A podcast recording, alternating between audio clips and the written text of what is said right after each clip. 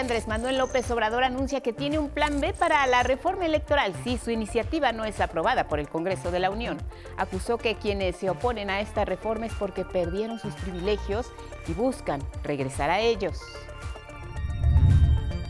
Informa el gobierno federal que por ley las trabajadoras y trabajadores del hogar deben ser asegurados por sus empleadores. Además, lanzó el programa piloto para brindar seguridad social a trabajadores independientes y personas migrantes. La Unidad de Inteligencia Financiera denuncia ante la Fiscalía General de la República al ex procurador Jesús M. por tráfico de influencias, operaciones con recursos de procedencia ilícita y defraudación fiscal. En el mundo, momentos de gran tensión se vivieron en Polonia cuando dos proyectiles, presuntamente de fabricación rusa, cayeron dentro de su territorio, cerca de la frontera con Ucrania. Mueren dos personas. Y en la cultura, todo está listo para que este jueves 17 de noviembre abra sus puertas al público la segunda edición de Original México en el Complejo Cultural Los Pinos, con la participación de alrededor de mil artesanos y artesanas del país. No pueden perdérsela.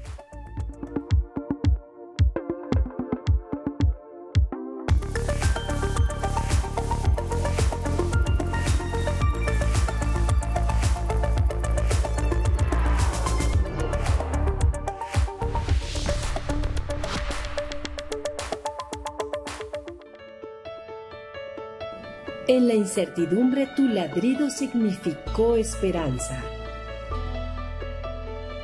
Con tu nobleza y entrega dejaste huella en nuestro corazón. Tus dobles y botitas dieron vida a nuestra perrita rescatista, ícono de unión y solidaridad del pueblo mexicano. Destacaste porque en operaciones de rescate diste todo por la vida. Fruto de tu esfuerzo y dedicación al servicio, te convertiste en heroína y marcaste una nueva etapa, no solo en la historia naval, sino de todo México. Hoy te decimos nuevamente, gracias Frida.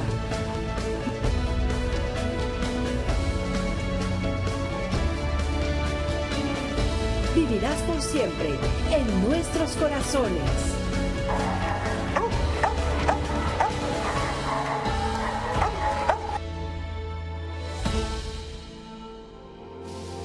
Y con estas emotivas imágenes recordamos a Frida, magnífica.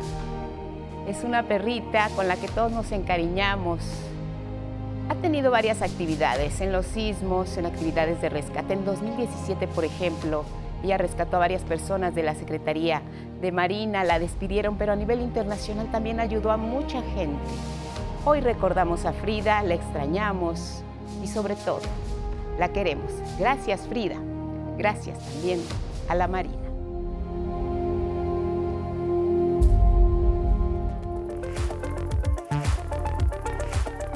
Con estas imágenes que son noticia les damos la bienvenida. Buenos días, gracias por acompañarnos a quienes nos ven y nos escuchan a través de la señal del 11 y sus distintas plataformas. Como siempre, lo más relevante aquí a través de nuestra pantalla. ¿Cómo estás, Magdalena Alejo, junto con Lía Badillo y Jimena Raya? Alternan en la interpretación en lengua de señas mexicana y ya lo saben, siempre los acompañamos a donde ustedes vayan. Síganos en nuestras redes sociales, Spotify, Twitter, Instagram y en la página de 11 noticias.digital. Feliz eh, miércoles, Carla Contreras. Gracias Guadalupe, llegamos al ombligo de semana, gracias por estar con nosotros a través de las diversas señales de El 11 y también enviamos un gran saludo a quienes nos escuchan en la emisora de radio del IPN en el cuadrante 95.7 de FM. Saludamos también con mucho gusto a quienes ya nos escuchan y ven en Jalisco TV del Sistema Jalisciense de Radio y Televisión y en el puerto, allá en Radio Universidad Veracruzana 90.5 FM. Ya saben que es muy sencillo estar en contacto con nosotros, nos pueden mandar sus opiniones y comentarios. Hashtag 11 Noticias y los leemos con muchísimo gusto. Hay mucha información. Comenzamos. Vámonos directamente con los detalles. Una noticia que nos llena de orgullo en el Mundial de Taekwondo que se lleva a cabo en Guadalajara, Jalisco. Cayeron las primeras dos medallas para la delegación mexicana. No es esto algo menor porque sabemos los taekwondoines nacionales se enfrentan a los mejores del mundo. Y en este caso, la mexicana Desli Soltero y su historia ganó la primera medalla de oro para nuestro país en el Mundial de Taekwondo. Allá en Guadalajara venció en la final de la categoría de 67 kilos a la serbia Alexandra Perisic. La mexicana se impuso 2-1 en los tres rounds respectivos. Sabe alegría, felicidad, la verdad no tengo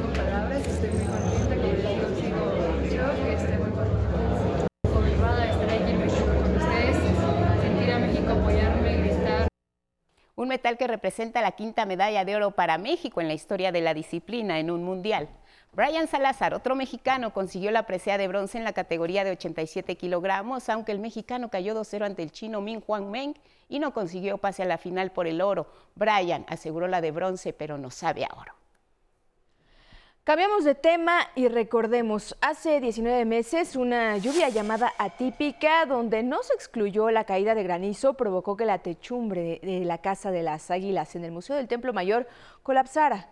Han sido recurrentes los comentarios en redes sociales de miles de mexicanos que pedían la reapertura de esa parte significativa de este recinto museográfico. Y hoy tenemos una buena noticia, por fin se reabrieron sus puertas y ahí estuvo Saraí Campech, la historia. Con paciencia y un equipo colegiado de ingenieros, arquitectos, arqueólogos, geotécnicos y la voluntad de la Secretaría de Cultura Federal, la de la Ciudad de México y del Instituto Nacional de Antropología e Historia, la Casa de las Águilas volvió a recibir visitantes después de que hace un año, siete meses, se colapsó la techumbre que la cubría, realizada hace 40 años por el arquitecto Pedro Ramírez Vázquez. Una obra monumental por sí sola, patrimonio de la humanidad desde 1987. Tiene una historia de más de 500 años y sigue viva con crecimiento de plantas y el cauce de las lluvias. Es un sitio vivo, orgánico, siempre se estará manifestando. Y lo que nos corresponde en nuestro tiempo como, como servidores públicos es preservarlo, hacer los planes de salvaguarda necesarios. Aquí hay un equipo extraordinario desde hace décadas de arqueología urbana. Las maniobras requeridas significaron reutilizar materiales como los soportes, para así no afectar el estuco y piso.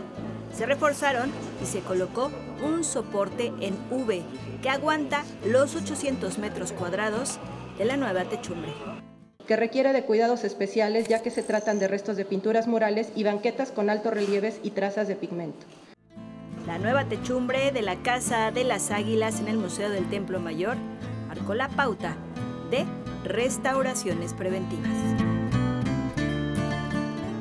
Con imágenes de Miguel Escobar y Andrés Reyes, 11 Noticias, Saraí Campech. Miren, luego de que hace 30 años, desde el 11 de octubre de 1990, el entonces Instituto Federal Electoral comenzara a operar, es inminente la necesidad de ponerlo al día, por lo que se requiere más de una opción para lograrlo y vencer las más variadas resistencias a cambiar que se han acumulado en varios años. Sobre esto y más, habló el presidente de la República, Denis Mendoza. El presidente Andrés Manuel López Obrador cuenta con un plan B en caso de que su iniciativa de reforma político-electoral no sea aprobada por el Congreso de la Unión. El mandatario detalló que está preparado, ya que los que se oponen a la reforma perdieron sus privilegios y buscan regresar por ellos. Pues es probable que yo envíe una reforma a la ley que no requiere de dos terceras partes. Un plan B lo ideal sería pues, la reforma constitucional, pero como son intereses pues de los oligarcas que no quieren la democracia. Recalcó que la reforma electoral debe ser resuelta por el Congreso. Yo sostengo que es algo que le conviene al país. Tiene que haber democracia, aunque no lo quieran los mapaches. López Obrador dijo que muchos de los que asistieron a la marcha del domingo para defender al INE no han leído su iniciativa de reforma electoral y solo buscan estar en contra de su gobierno. Incluso ironizó que de presentarse una nueva marcha, la oposición no llenaría ni la mitad del zócalo capitalino. Que dije 60 mil y me fui, pero hasta arriba. Ya está. Parezco simpatizante de FIFI. Y luego de que Ricardo Monreal, presidente de la Junta de Coordinación Política, afirmó que el Senado no apoyará una regresión electoral, el presidente dijo que confía en que se decida lo mejor. 11 Noticias, Denis Mendoza. Sobre el tema, no respaldar las propuestas de transformación del presidente Andrés Manuel López Obrador dejará sin calidad moral a los legisladores que pretenden regresar para pedir de nuevo el voto y el apoyo de la ciudadanía. Palabras del senador de Morena, José Antonio Álvarez Lima, al ser cuestionado sobre si la fracción de Morena respaldará la propuesta de reforma electoral del presidente Andrés Manuel López Obrador, indicó lo siguiente. Sí cuenta el presidente López Obrador con su, con su bancada en el Senado para respaldar la propuesta de reforma electoral, tanto la constitucional como esta que eventualmente presentara sobre una, una reforma de ley secundaria? Nosotros estamos aquí, los senadores de Morena, gracias a una insurgencia electoral que se inspiró en el 2008 por Andrés Manuel López Obrador. Nosotros, cuando fuimos a recoger el voto de los ciudadanos, hicimos un compromiso con los ciudadanos para cumplir con un programa. Ese programa no ha culminado, se ha avanzado pero no ha terminado. Por lo tanto, nosotros para tener autoridad moral para regresar a nuestras comunidades, tenemos que seguir siendo leales a el programa electoral que nos trajo aquí y que incluye básicamente la mejor distribución del ingreso y la extensión de los beneficios sociales y el fortalecimiento de la democracia en México. Y como fortalecimiento de la democracia en México, es necesario llevar a cabo una reforma electoral que garantice que no se van a llevar más fraudes electorales en el país. Y ese compromiso lo tenemos vigentes. Usted me pregunta, ¿la fracción parlamentaria de Morena es leal al presidente? Es leal al presidente, a la cuarta transformación y al compromiso que nosotros adquirimos con nuestros electores. Si alguien rompe ese compromiso, ¿con qué cara va a llegar a ver a los electores que lo trajeron aquí? En más información nacional, más de dos millones de personas se dedican al trabajo en hogares y de ella nueve de cada diez son mujeres. En la mayoría de los casos carecían de seguridad social hasta ahora que se ha dado un cambio. ¿Cómo surgió? Denis Mendoza tiene la información. El gobierno federal informó del nuevo régimen de incorporación obligatoria de las trabajadoras y trabajadores del hogar al Instituto Mexicano del Seguro Social, que también contempla a trabajadores independientes y personas migrantes implica que los empleadores de manera individual están obligados a registrar a las personas trabajadoras del hogar desde el primer día de trabajo. Los beneficios de este nuevo régimen son atención médica sin limitaciones, incapacidades, riesgos de trabajo, guarderías, pensión, cobertura para la familia de la persona trabajadora del hogar y próximamente con cobertura de créditos de vivienda Infonavit. De acuerdo a cifras presentadas por la Secretaria del Trabajo, 2.3 millones de personas realizan trabajo del hogar. El 88% son mujeres, mientras que el restante hombres. En el caso de trabajadores independientes, pueden integrarse al programa piloto y contarán con los mismos beneficios que el esquema de trabajadoras del hogar. Los interesados para ambos proyectos se pueden registrar en www.ims.gov.mx diagonal personas trabajadoras-hogar y www.ims.gov.mx diagonal personas trabajadoras independientes. 11 Noticias, Denis Mendoza. En la lucha contra la impunidad, la Unidad de Inteligencia Financiera denunció ante la Fiscalía General de la República al ex procurador general de la República, Jesús M., por tráfico de influencias, operaciones con recursos de procedencia ilícita y defraudación fiscal. Esto por contratos que habría recibido una empresa familiar de Jesús M por parte de la Secretaría de Comunicaciones y Transportes entre 2013 y 2015, cuando él era titular de la Procuraduría. Además, derivado de los llamados Pandora Papers, se identificó que en 2017 Jesús M recibió 2.8 millones de dólares por el regreso de una inversión en el extranjero y de 2020 a 2021 colocó igualmente en el extranjero 26.5 millones de pesos en cuentas propias, recursos que no fueron declarados al fisco. La empresa familiar involucrada, señala la unidad, tenía como socios al sobrino, yerno e hijos de Jesús M. y de 2013 a 2015 ganó una serie de licitaciones de la Secretaría de Comunicaciones y Transportes. En este periodo, detalló, había una relación con el hijo del entonces titular de esa dependencia, Gerardo Ruiz Esparza, por lo que posiblemente se trató de un esquema de contraprestaciones. En la actualidad, Jesús M., hay que recordar, está sujeto a proceso por el caso Ayotzinapa.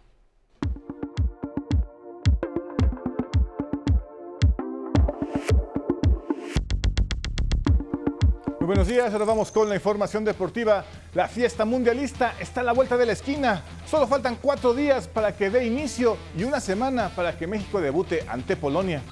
El Tri tendrá este miércoles su último ensayo antes de viajar a Medio Oriente. La selección enfrentará a su similar de Suecia y este partido es clave porque Raúl Jiménez podría tener sus primeros minutos después de su lesión. El cuerpo técnico y médico evaluará su desempeño y condición física y es la última oportunidad del Tata Martino de demostrar que su equipo está listo para disputar este torneo global. El partido será a la 1.30 de la tarde, tiempo del centro de México. Y en tanto, el balón aguarda para comenzar a rodar en esos oasis del desierto catarí que hoy son los campos de fútbol. Años antes giró en nuestra tierra un par de veces y volverá a hacerlo en menos de cuatro años. Veamos.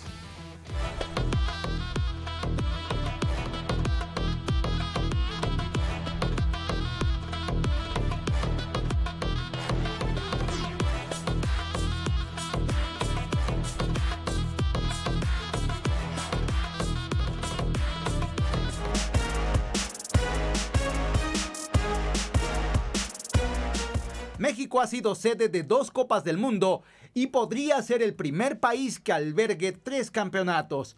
México 1970 y México 1986 son parte de los 22 mundiales que se han llevado a cabo desde Uruguay 1930.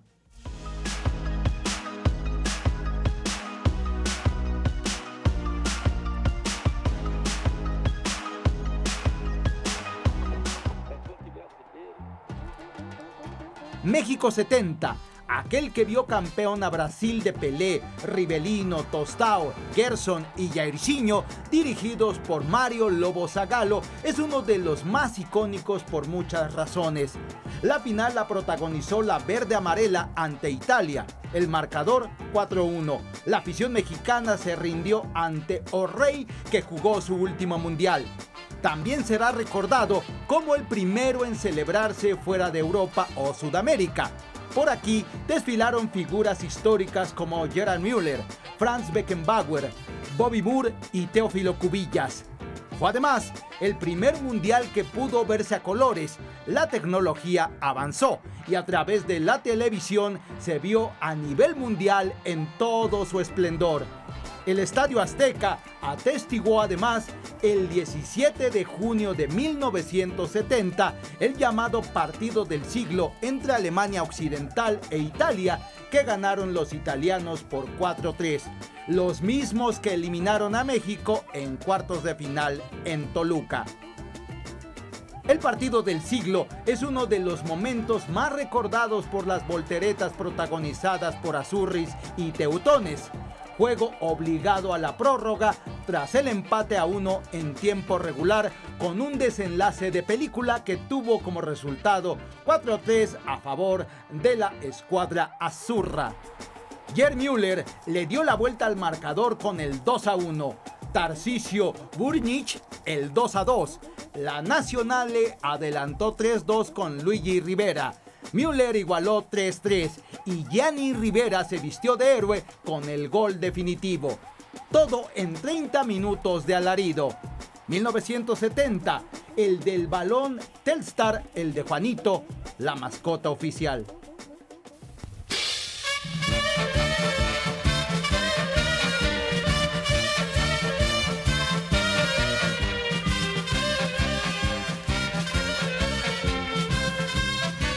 México 1986. Pasaron 16 años para el regreso de un campeonato mundial de fútbol a nuestro país, bastante rápido. Eran tiempos complicados en Colombia que renunció a realizarlo.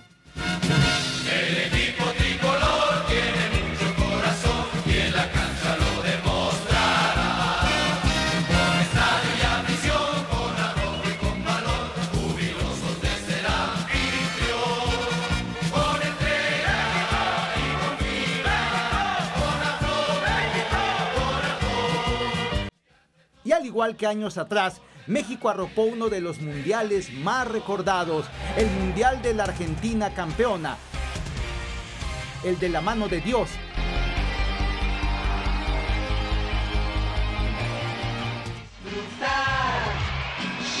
El de Mar Castro, la Chiquitibum.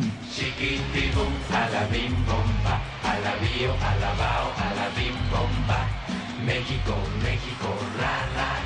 El que se llevó a cabo un año después del sismo de 1985. México abrió la fase de grupos con triunfo 2 a 1 ante Bélgica, empató a 1 con Paraguay y derrotó a Irak 1-0. En octavos de final acabó con Bulgaria 2-0 y en cuartos de final cayó ante Alemania Federal en penales. Con información de Samuel Estrada, 11 Noticias. Vaya recuerdos de los mundiales en México. Y hasta aquí la información deportiva, Guadalupe. Claro que sí, vaya recuerdos, nos trajeron a la mente esas memorables épocas de México 86. Nos vamos a ir a la pausa, regresamos con nosotros en el estudio Nadine Gassman, presidenta de InMujeres, una campaña muy importante, al volver les contamos.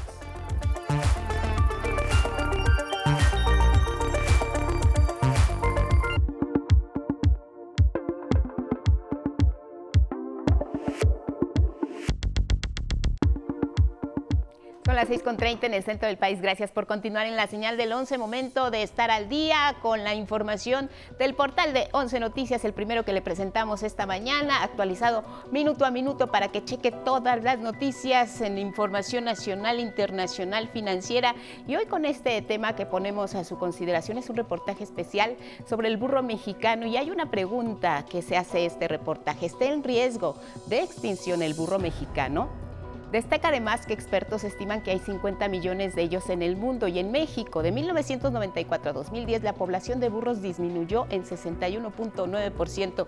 Chéquelo y además a toda la información que le interesa saber. Nos vamos ahora con otro portal, Nación 321, esta mañana con un trabajo especial sobre los fraudes que han rodeado al INE, al IFE y a los anteriores órganos electorales.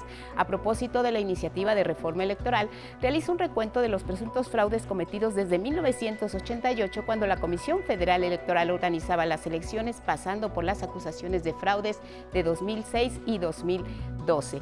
Vamos a revisar ahora otro portal esta mañana, página electrónica de Sin embargo, un reportaje titulado Motos se duplican en cinco años en México, las usan para apps movilidad y hasta para robos, quizá le haya tocado. Detalla que en México circulan más de 5 millones de motocicletas, algunos las usan como complemento de automóviles, otros para trabajar, sobre todo en las aplicaciones móviles, pero también los accidentes han aumentado, casi 50% de los ocupantes de motocicleta desafortunadamente fallecieron a causa de un incidente sin otro vehículo involucrado. Pero además, los delitos que se cometen con este tipo de unidades también se incrementan día Dejamos sin embargo y pasamos a la página web de Expansión esta mañana. Un trabajo sobre el reordenamiento de cableado aquí en la capital del país ya inició costará 46.200 millones de pesos. Y es que actualmente hay 14.000 kilómetros de cables de luz y servicios de conectividad en la capital. Ponerlos bajo tierra costará más de 46 mil millones de pesos, pero este cambio podría tardar incluso años sin causar severamente, causaría severas afectaciones y sobre todo lo que preocupa, alzas en las tarifas para los usuarios de este servicio. Ahí está el tema y nos vamos ahora con la página electrónica de Contralínea. Abejas y polinizadores en riesgo de extinción no podrán sustituirse con drones, es lo que nos presenta esta mañana y señala que los animales polinizadores están en riesgo por el uso intensivo de plaguicidas y no pueden ser sustituidos por ningún tipo de tecnología. Pero también esta mañana nos advierte en este trabajo especial que la producción alimentaria, la biodiversidad y la reproducción en las selvas dependen sobre todo de ellos, de los polinizadores. Dejamos la información de las páginas web y les comento que la directora general de Telecom, María del Rocío Mejía Flores, habló de la corrupción que encontró en la dependencia a su llegada, en especial en las áreas administrativas donde 60 personas tienen denuncias penales y una más con fecha de búsqueda emitida por la Interpol. Aquí la entrevista que realizó Carla Contreras.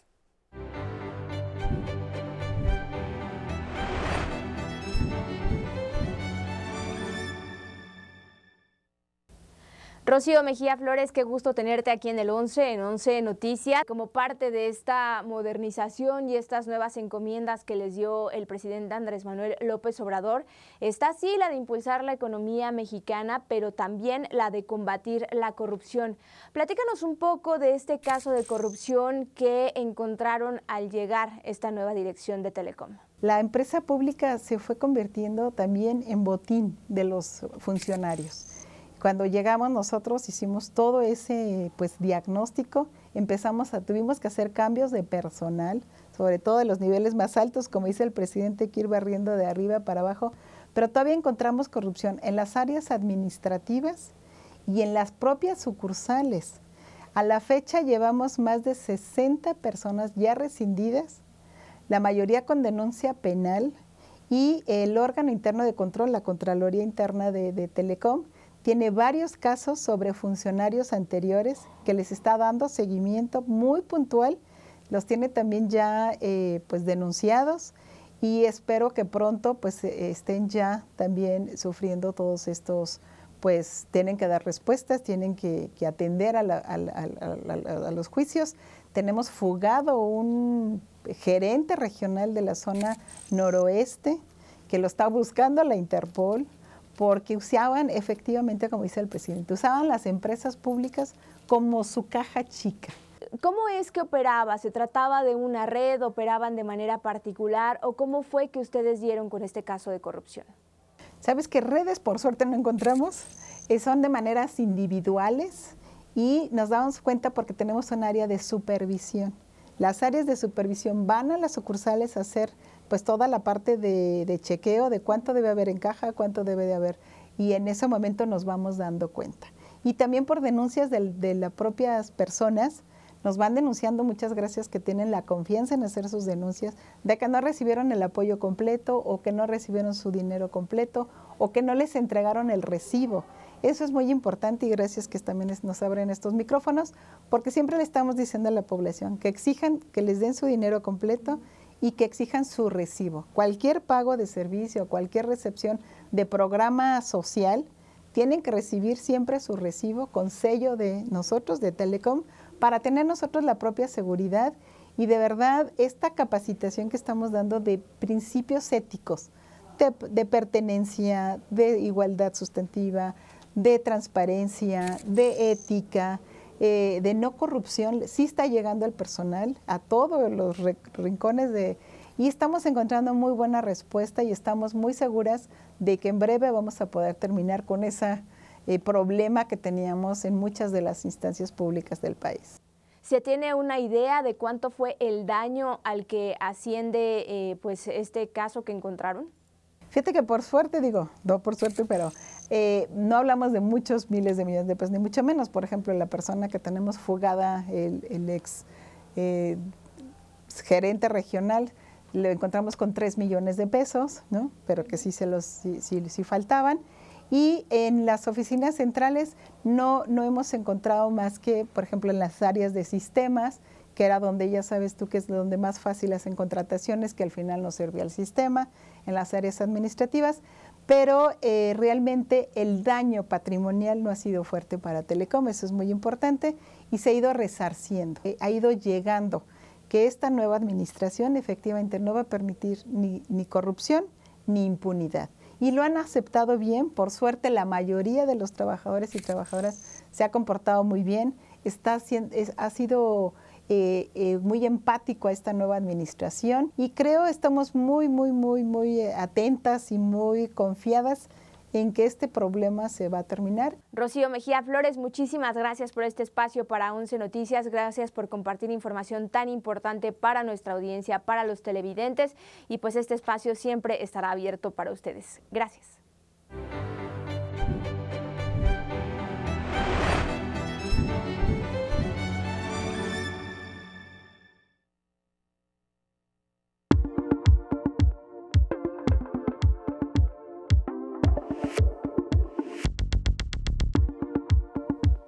Y con mucho gusto esta mañana recibimos en el estudio de 11 Noticias a Nadine Gassman, presidenta de InMujeres. Nadine, bienvenida. Muchas gracias por acompañarnos en un día tan importante para InMujeres con una campaña que busca hacer conciencia en general entre la sociedad, pero sobre todo está enfocada a los varones. Cuéntanos, buenos días. Buenos días, Lupita. Es un gusto estar aquí con ustedes y dar a conocer este lanzamiento que vamos a hacer de la campaña.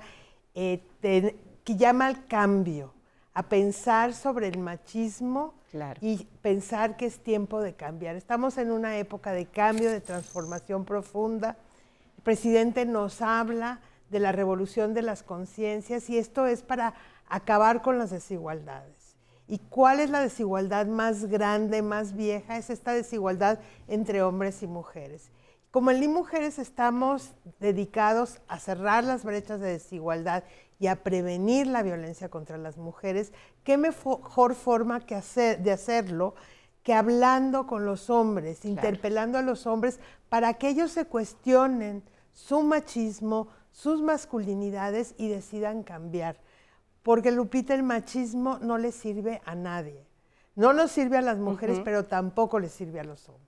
Seamos distintos, desarmar la violencia desde la raíz. Apunta directamente a los varones para generar este ambiente que deje de ser hostil hacia las mujeres y que termine con la violencia de género. ¿En qué va a consistir la campaña, Nadine? Bueno, hemos hecho una eh, spots de televisión, spots de radio, eh, vamos a estar en exteriores, en la Ciudad de México, en Guadalajara, en Monterrey, vamos a estar en las redes sociales, pero sobre todo queremos estar en las casas, en las escuelas, en los bares, en los partidos de fútbol, porque lo que queremos es detonar una conversación entre hombres y entre hombres y mujeres sobre hacia dónde, cómo tenemos que cambiar, por qué tenemos que cambiar, por qué si cambiamos, si los hombres dejan de ser violentos, si se cuestionan esto que les han dicho que tienen que ser para ser hombres, van a ser más felices.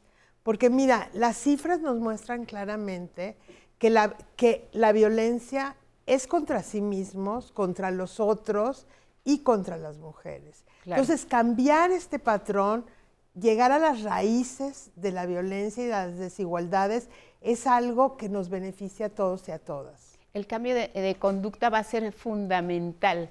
¿Cuál es esa frase o ese contexto precisamente eh, al que quiere llegar InMujeres para que todos, no solo los hombres, como bien dice, sino la sociedad, las mujeres, desde la familia, entremos en contacto, hablemos de este tema que es muy importante, erradicar la violencia contra las mujeres, hacia dónde se va a enfocar precisamente este discurso, Nadine? ¿Qué es lo que hay que decirle a la sociedad para que tenga los oídos atentos a lo que significa esta campaña?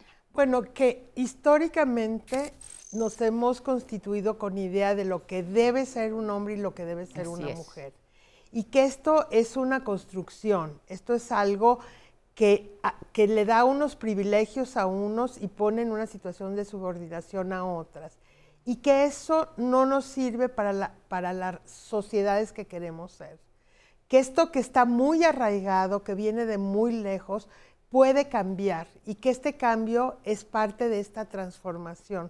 Porque es esta idea muy radical de que somos iguales, que lo dice la Declaración de Derechos Humanos, que lo dice nuestra Constitución y que es lo que estamos haciendo, pero tenemos que cambiar en lo individual, tenemos que cambiar en lo familiar, en lo comunitario y en lo social. Y eso nos va a hacer resolver nuestros conflictos de una manera no agresiva, a través del diálogo, a través de la reflexión, poniéndonos los zapatos del otro. Nos va a hacer también disfrutar la vida. Mira, uno de los temas que nosotros Sí. hemos hablado es el tema de los cuidados. Este mandato de ser hombre hace que los hombres no no sientan que les toca o que quieran estar con sus hijos y sus hijas. Y lo que estamos viendo entre los jóvenes que sí quieren, que sí saben, que se lo están perdiendo. Y las personas que cuidan son mucho más empáticas, son mucho menos Claro. violentas. Eso está demostrado. Por eso decimos que estas nuevas masculinidades, este ser distinto, es un gana-gana para la sociedad, es una transformación profunda. Masculinidades libres, sobre todo en la toma de decisiones y empezar desde pequeñitos a, hacer que estos jóvenes, que después se van a, a convertir en hombres, pues tengan en su mente el respeto hacia las mujeres para evitar temas tan sensibles y tan terribles como los que hemos vivido desde siempre hasta llegar a esta situación eh, que enfrentamos cotidianamente ahora y que se conoce gracias a, a los medios y a las redes, que es el feminicidio, Nadine.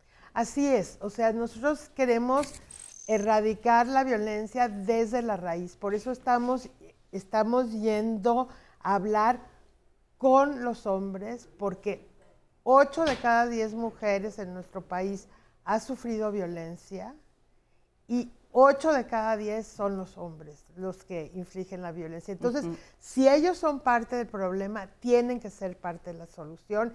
Y es una solución que es excelente para las mujeres, pero es también excelente para ellos porque la primera causa de muerte entre hombres jóvenes es el homicidio. Y son hombres que matan a hombres, son hombres que matan a mujeres. Entonces tienen que cuestionarse tienen que pensar, tienen que hablar entre ellos, porque este mandato de no sentir, de, ser fuerte, de no quebrarse nunca, no les está sirviendo. Hoy la campaña se lanza a las 10 de la mañana y hay que estar muy atentos. Se puede seguir en redes sociales. Así es, en las redes sociales de Lin Mujeres, Facebook, Twitter, Instagram, eh, y queremos que sea una conversación, queremos que nos hablen, que pongan en redes, que los hombres, las mujeres nos digan qué están pensando de esta reflexión al que estamos llamando es que seamos distintos. Erradiquemos la violencia desde la raíz. Así es. Gracias, Nadine Gassman, presidenta de Mujeres. Gracias por venir hoy al estudio de Canal 11 y seguiremos con el tema en los próximos días. Muchas gracias. Muchas gracias, Lupita. Muchas gracias al Canal 11. Gracias a ti, buenos días. Y si, bueno, si hacen planes, ya lo saben, es tiempo de conocer cómo viene el clima. Alex García, bienvenido, buenos días.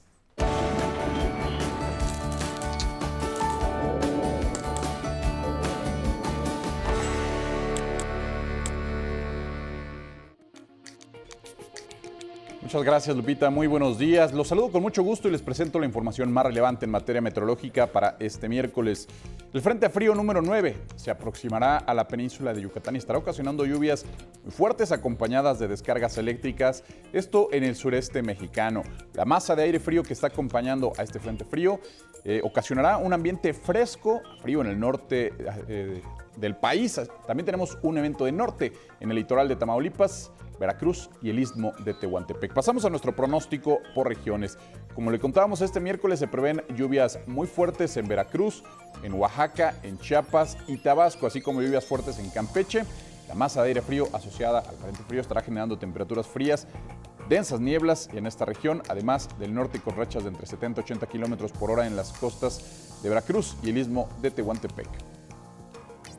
Vamos al norte del país. Esta misma masa de aire frío que le comentaba está cubriendo el territorio mexicano y produce una mañana muy fría con temperaturas que van de los 0 a los menos 10 grados Celsius, sobre todo en zonas montañosas de Chihuahua, Durango, Coahuila, Nuevo León y Zacatecas. Además, existen las condiciones para la caída de aguanieve o nieve en el norte de Chihuahua. En el noroeste mexicano, a la espera de un día fresco por la mañana, cálido por la tarde, pero con vientos de entre 60 y 80 kilómetros por hora que podrían generar tolvaneras en Baja California en Sonora, incluido en el mar de Cortés. También esta mañana se prevé la caída de aguanieve o nieve en el noreste de Sonora.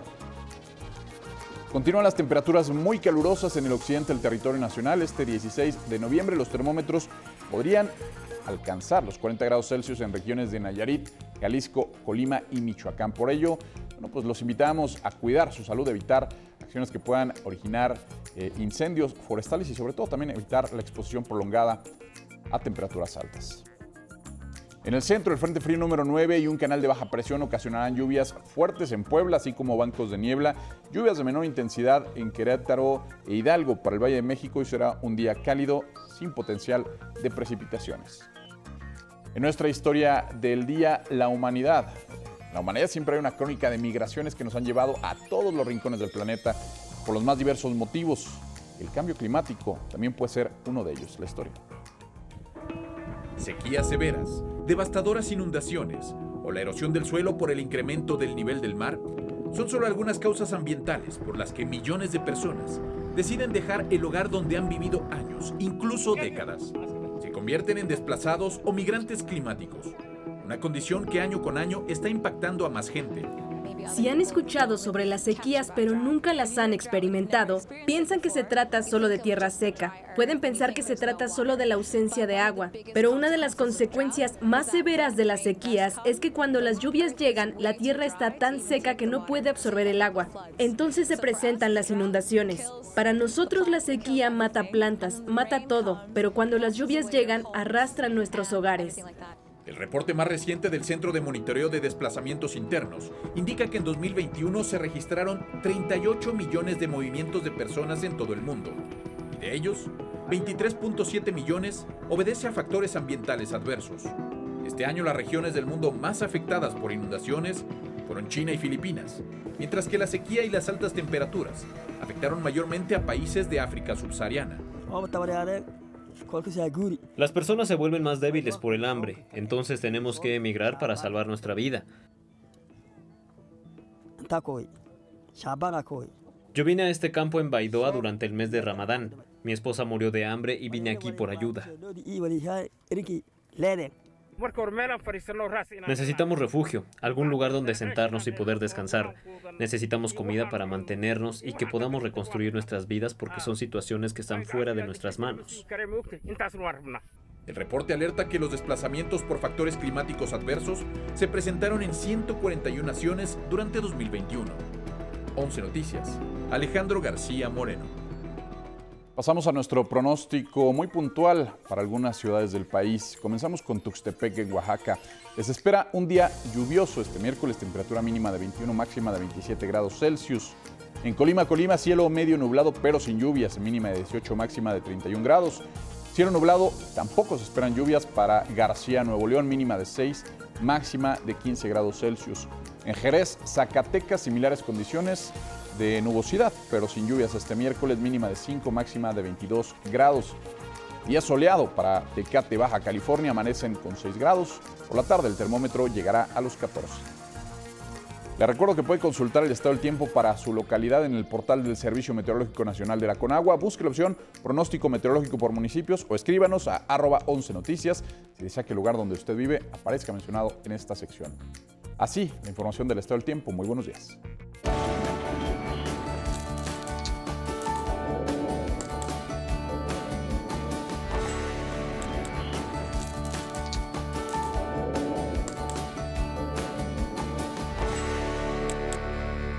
Gracias Alejandro, buen día también para ti y ahora hablemos de este espacio en el que la gobernadora de Campeche, Laida Sansores, me refiero al martes del Jaguar, presentó una conversación entre el magistrado Felipe Fuentes Barrera y el priista Alejandro Moreno en la que hacen acuerdos en un chat e involucra incluso al senador Ricardo Monreal. En medio de la discusión sobre la propuesta de reforma electoral hecha por el presidente López Obrador y con la que los consejeros del INE y los magistrados del Tribunal Electoral sean elegidos por los ciudadanos en votaciones libres y no por cuotas partidistas, la gobernadora de Campeche, Laida Sansores, presentó una conversación entre el magistrado Felipe Fuentes Barrera y el priista Alejandro Moreno en la que hacen acuerdos. En su programa Martes de Jaguar, Sansores presentó un presunto chat de WhatsApp donde se exhibe a quien entonces era magistrado presidente del Tribunal Electoral pedirle al líder priista recibir a una aspirante a consejera del INE, quien incluso fue su secretaria.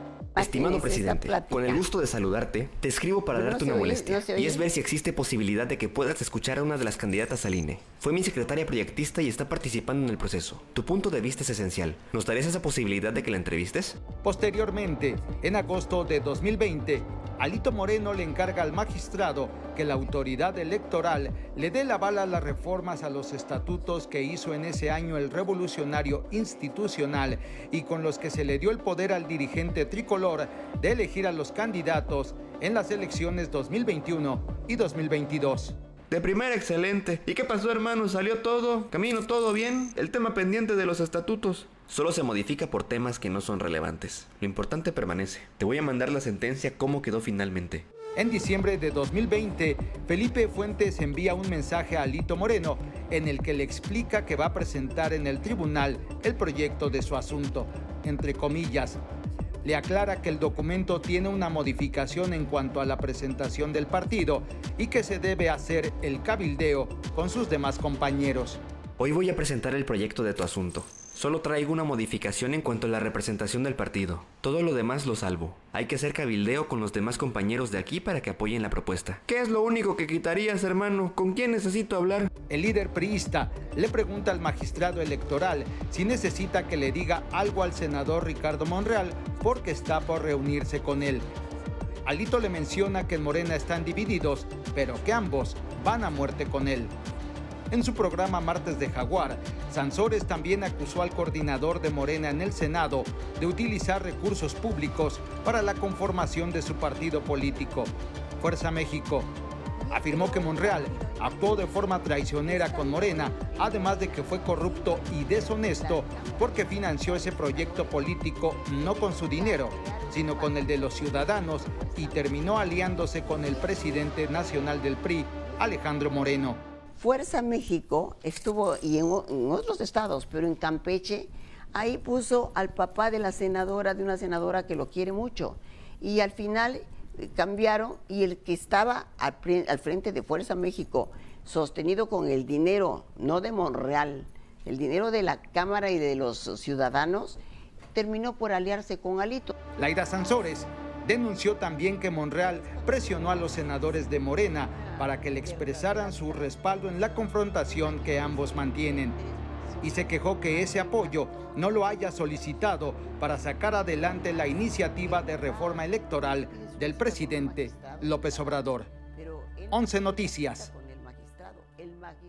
La recuperación económica en México avanza y una muestra de ello es el Buen Fin, que tan solo para la capital se calcula dejará una derrama económica de más de 40 mil millones de pesos con alrededor de 39 mil empresas participantes. Pero, ¿qué se espera para la totalidad del país? Gerardo Martínez Fernández tiene la información. Después de dos años de emergencia sanitaria, el Buen Fin está de regreso bajo la nueva normalidad. A las 0 horas del 18 comenzamos con la primera compra del buceo. El uso de cubrebocas es opcional. A decir del presidente de la Concanaco este año, participarán 500 mil empresas con ofertas reales y recomendó la aplicación Buen Fin para verificar si el precio de un producto fue recientemente alterado. Y si es así, se debe buscar el arreglo con el comercio y si no, hay otras instancias. Que lo bajen en cualquier teléfono móvil, que este producto en específico, pero lo importante es que se fijen que sea el producto, se le dice a la tienda y si no tiene respuesta de la tienda, pues tenemos colaboración con Profeco. Dijo que en 2021 el 72% de las ventas fue con tarjetas bancarias, el 16% en línea y el resto en efectivo. Pero lo más importante es evitar los excesos. Invitamos a los consumidores a hacer compras responsables, a ser conscientes de lo que verdaderamente puedan pagar para no que esa compra pueda ser un problema en un futuro para, para el consumidor. El año pasado las ventas fueron de 191 mil millones de pesos. Para este año la expectativa es de 195 mil millones de pesos. En las imágenes Miguel Ángel Escobar, 11 Noticias, Gerardo Martínez Fernández. Bueno, la recomendación es que si van a comprar en el buen fin sea algo que verdaderamente necesiten, así que hay que valorarlo. Pausa, volvemos.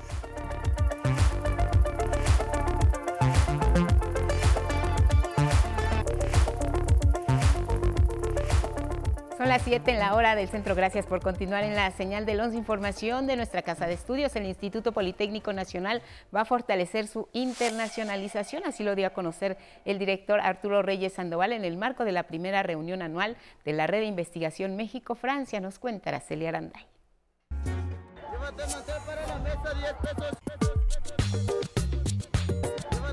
Fortalecer el intercambio de conocimientos científicos y promover la capacidad de formación entre la comunidad científica mexicana y francesa fue el propósito de la primera reunión anual de la Red de Investigación México-Francia. Al participar en el encuentro, el director del Instituto Politécnico Nacional, doctor Arturo Reyes Sandoval, adelantó que esta casa de estudios fortalecerá su internacionalización. Estamos y vamos a promover un diálogo y una cooperación con el sector empresarial también y las entidades gubernamentales a fin de sumar capacidades y esfuerzos que nos permitan responder a dinámicas de interconexión global y desarrollo sostenible.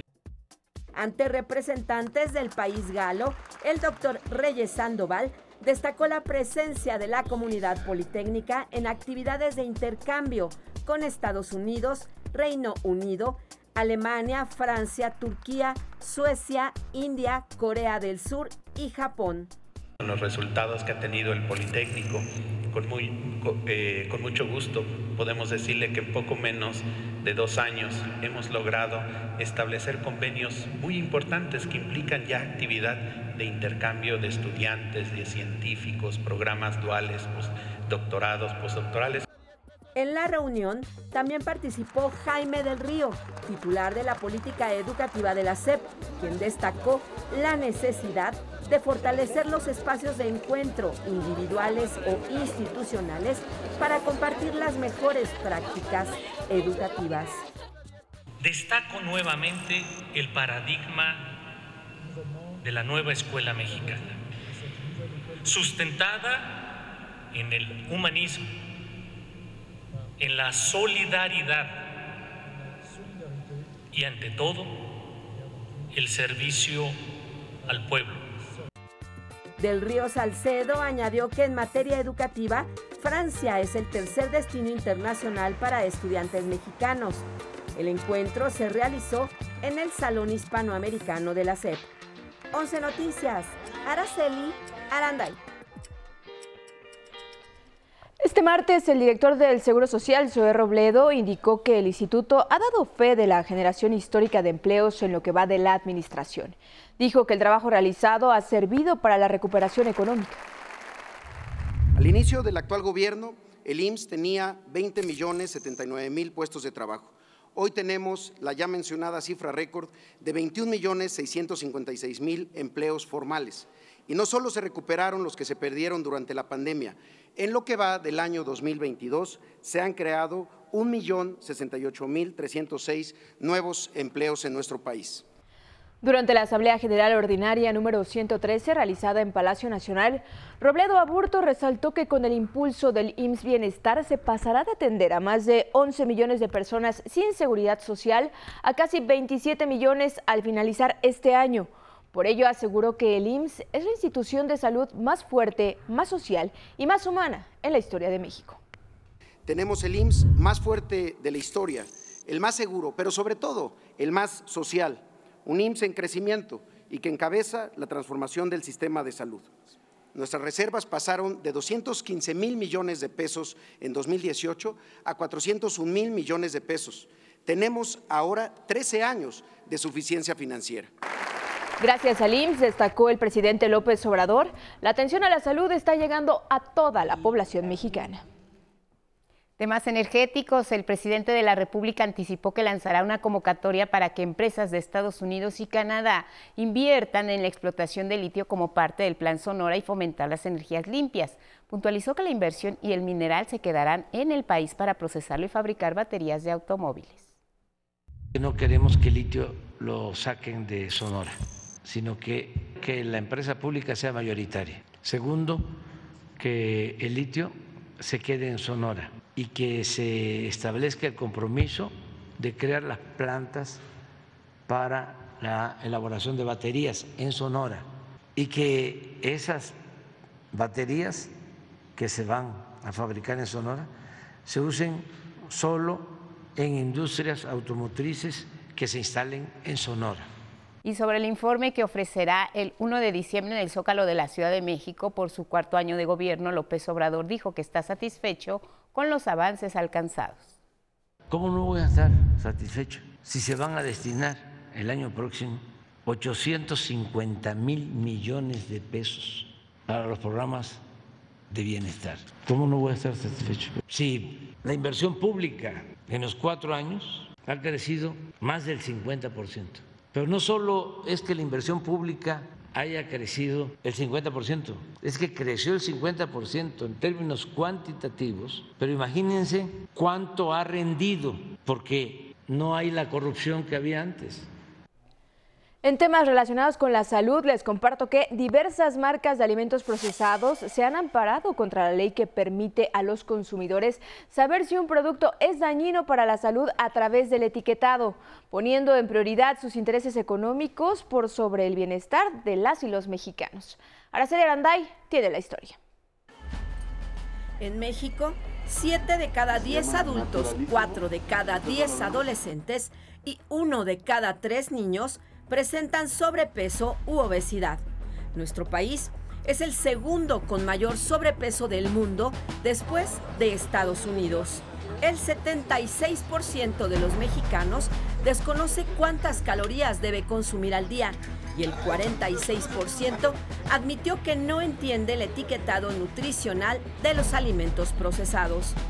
Para revertir estas cifras de obesidad y brindar al consumidor información nutricional más clara, en octubre de 2019, la Cámara de Diputados aprobó reformas a la Ley General de Salud para cambiar las etiquetas de productos procesados con alto contenido en azúcares y grasas saturadas. La nueva disposición impuso a toda producción envasada y a la venta una etiqueta frontal y específica del contenido que advirtiera alto en calorías, alto en sodio o alto en grasas saturadas. Un producto incluso puede ser etiquetado con todas las advertencias calóricas. Además, la norma en vigor impide que los productos incluyan en la etiqueta personajes infantiles, animaciones, dibujos animados, celebridades, deportistas, mascotas y elementos interactivos tales como juegos visuales o juguetes para que no sean utilizados como gancho comercial. Pero las grandes marcas de alimentos procesados se niegan a informar al consumidor las cantidades calóricas o de sodio que contienen los productos y se han amparado contra la ley. Este miércoles la Corte analizará la primera solicitud de amparo contra el etiquetado. Sí, sí sorprende que, haya llegado hasta la Suprema Corte un amparo hacia el etiquetado, de ya no es uno, sino son, eh, son cuatro. Este, eh, estamos eh, conscientes de esto, digo, es un amparo en donde están reclamando una serie de derechos de los, de los empresarios, cosa que es totalmente inaudito. El presidente López Obrador confió en que el recurso no proceda. Estoy seguro que los amparos no van a prosperar porque si los ministros de la Corte aprueban algo en contra de la salud del pueblo, pues no sé qué sucedería cuando menos se sabría. No nos íbamos a, no nos vamos a quedar este, eh, sin mencionar. 11 Noticias, Araceli Aranday.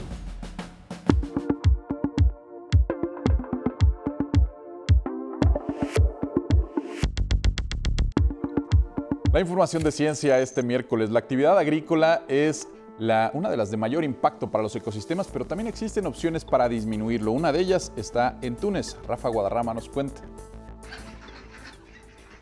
Solo por amor a la naturaleza, así nació este proyecto hace 13 años en el noreste de Túnez, en África. Se llama Granja Maravillosa y en ella se practica la producción sustentable de alimentos. En el caso de las hortalizas, aquí las obtienen completamente libres de agroquímicos. Este sitio, sin embargo, destaca por su sección animal y las aves son centrales. La Granja Maravillosa es un modelo de conservación que no existía en Túnez. Y aquí puedes encontrar diversas plantas y animales en un solo lugar, como el pato crestado, el pato cayuga, que pone huevos negros. Tenemos aves cruces australianas, faisanes, palomas y 35 tipos de gallinas de muchas partes del mundo. La granja maravillosa, que también tiene un pequeño establo, se desarrolló en un antiguo terreno baldío. Es el sueño de un empresario local que busca contribuir así a la protección de especies exóticas. Debemos brindar cuidados adecuados a cada planta y a las aves. Debemos tener cuidado con las crías, porque las empollamos de manera artificial. Después de que abandonan el huevo, las procuramos hasta que crezcan. 11 Noticias, Rafael Guadarrama. En más información, luego de varios aplazamientos en las últimas semanas, la NASA inicia el camino de regreso a la Luna tras medio siglo de ausencia humana en nuestro satélite natural. Esto que estamos viendo en pantalla es el cohete SLS, el más potente hasta ahora construido por la NASA. Forma parte del programa Artemis, que tiene el objetivo de llevar astronautas de nuevo a la Luna a mediados de esta década. Despegó este miércoles en los primeros minutos, a las 12.04 para transportar la cápsula no tripulada Orion, que va a orbitar la Luna por primera vez para probar todos los sistemas. Deberán permitir que para el 2025 una misión humana pueda aterrizar en la Luna. La información de ciencia.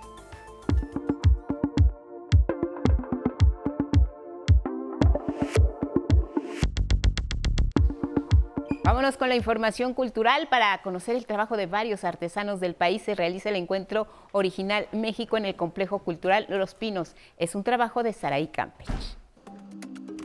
En el Complejo Cultural Los Pinos, todo es ir y venir desde el fin de semana que comenzaron a llegar artesanos y artesanas que participarán en la segunda edición de Original México.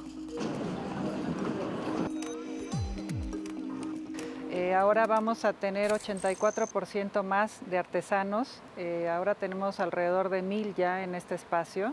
Ahora están en sus capacitaciones porque empezamos siempre el evento original con capacitaciones los tres primeros días.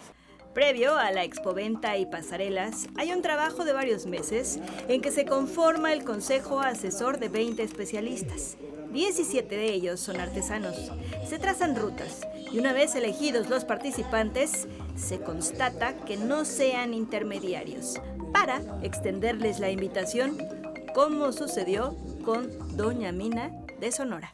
El, apoyo pues es, completo eh, por parte de la Secretaría. El vuelo, nosotros nos pagaron el vuelo y pues el hotel también. Por segunda ocasión, desde Puebla, Doña Joaquina y su colectivo vuelven a Original. Nosotros nos ayuda también pues para conocer a otras organizaciones, eh, o sea, otros amigos, amigas, compañeras artesanas.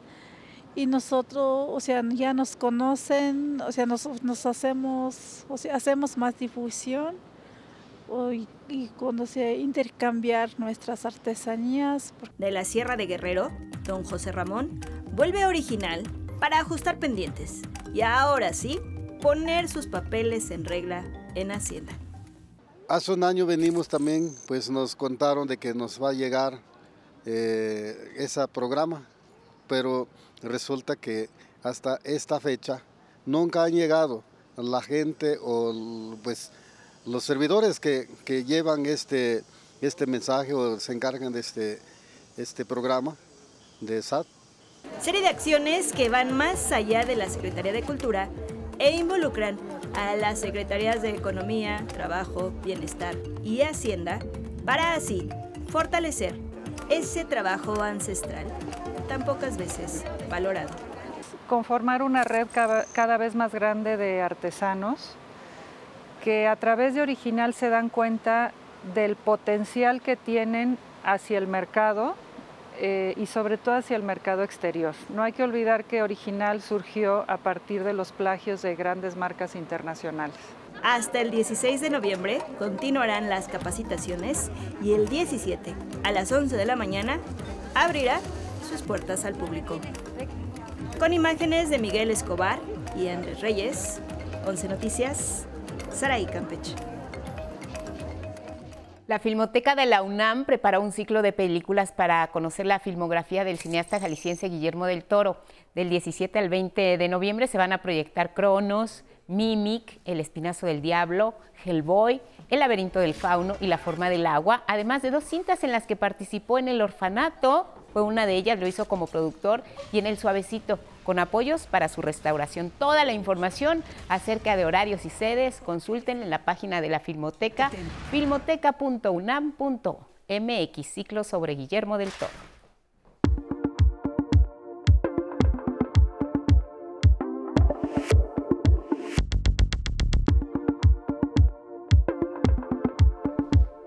Bueno, y es momento de ver qué destaca en este día la prensa internacional. Esta mañana, el periódico italiano Corriere della Sera destaca misil y muertos, alarma en Polonia y agrega dos víctimas en la frontera con Ucrania. Moscú dice, nosotros no tuvimos que ver y Estados Unidos afirma, defenderemos cada centímetro del territorio de países de la OTAN. En otra nota señala que el G20, coloquio de una hora en Bali, pues se dio una alianza sólida, Gas, Biden y Meloni. Ayudemos a Italia. Y en la imagen de portada se aprecian los destrozos causados por este misil presuntamente lanzado por Rusia en la frontera entre Polonia y Ucrania. En Estados Unidos, el New York Times tiene como encabezado el republicano Kevin McCarthy, nombrado líder cameral. Ahora se avecina la batalla por el puesto de vocero. Y agrega que McCarthy también enfrenta la disidencia de la derecha tras la decepción de los resultados electorales intermedios. En otra información nos indica que la misa latina tradicional católica encuentra nueva audiencia entre los norteamericanos. Además, nos explica que es una tradición abrazada por los conservadores católicos, más no por el Papa. Y en su plana principal la ilustra con integrantes del Congreso en el Capitolio y el nuevo líder, Kevin McCarthy. Finalizamos con el periódico argentino La Nación que escribe hoy en su primera plana, temor a una escalada en la guerra. Polonia denunció la caída de un misil ruso. Y en otra nota señala, la inflación fue de 6.3% en octubre y sumó 88% en meses en Argentina. Detalla que en lo que va del año la subida de 76.6% impactó las tarifas de luz y gas. Y en su imagen, parte de los daños causados por este misil que ya estamos comentando, que cayeron en territorio polaco.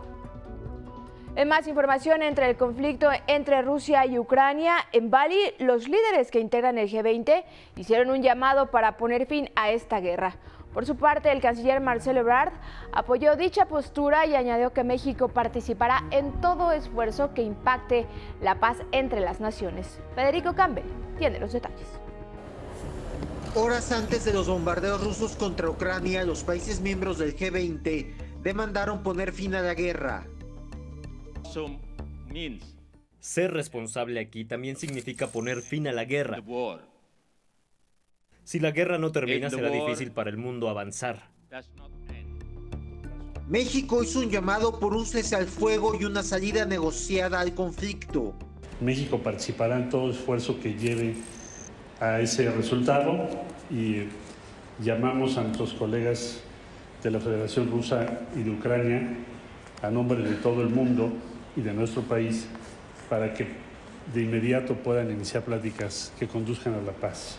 Al participar por videoconferencia, el presidente de Ucrania, Volodymyr Zelensky, dijo que el fin de la guerra salvaría miles de vidas y criticó las amenazas rusas de usar armas nucleares.